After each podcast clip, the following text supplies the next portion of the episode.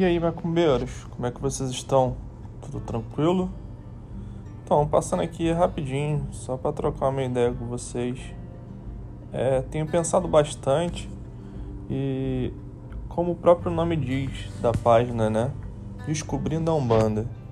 E esses dias eu postei, fiz um post rapidinho no Instagram, falando que um bandista ele tem que sempre estar em desenvolvimento, estudando.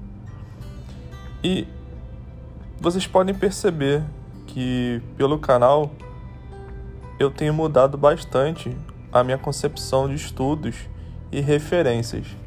E uma das ideias hoje é passar para vocês algumas das pessoas nos quais tem transformado meus pensamentos desde a minha origem, é, quando eu comecei na Umbanda até hoje. E a gente tem que sempre lembrar que devemos sempre estar estudando, sempre procurar novos conhecimentos. Porque a Umbanda é isso, a Umbanda é pluralidade. Devemos sempre estar em conhecimento mútuo, para que com toda essa junção entendemos o que é realmente a Umbanda. A Umbanda é uma mistura de religiões, de crenças, de pessoas. Então aqui esse, esse podcast é bem rápido, só para a gente poder dar crédito às pessoas que verdadeiramente têm conhecimento e com isso mudam nossa concepção de vida, de espiritualidade e que serve como base para muitos de vocês. Da minha origem, aonde eu conheci realmente a Umbanda, e eu tenho toda a minha gratidão, tem a Joana, da página Umbanda Mulher, e o Luan, da página Umbanda Reflexiva. Em vários cursos e estudos por vídeo no YouTube também aprendi muito com Adérito Simões, que é o sacerdote do Templo Sete Montanhas do Brasil, e do Instituto Adérito Simões.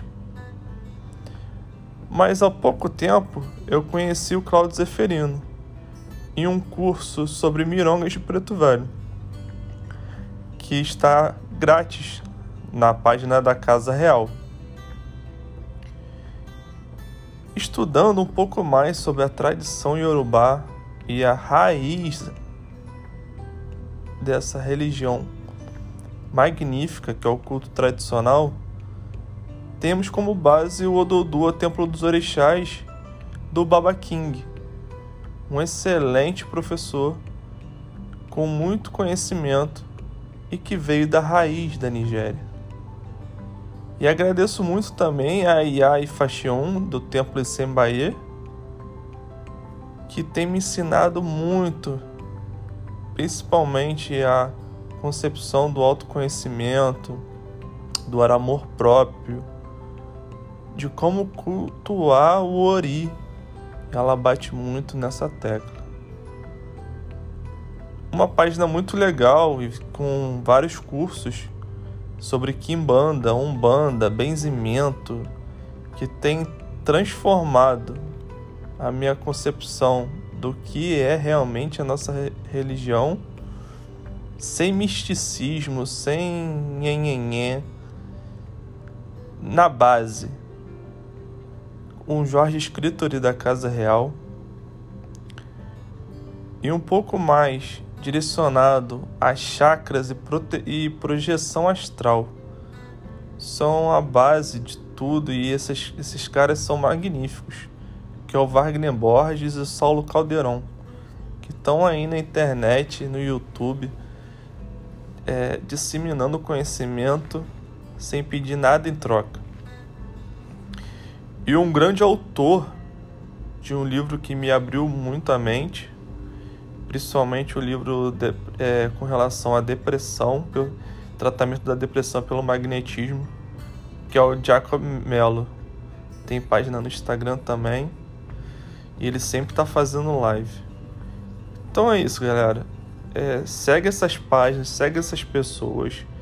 É, procura o conhecimento com mente aberta para que você consiga transformar a sua própria cabeça e o seu próprio pensamento, ter opiniões próprias.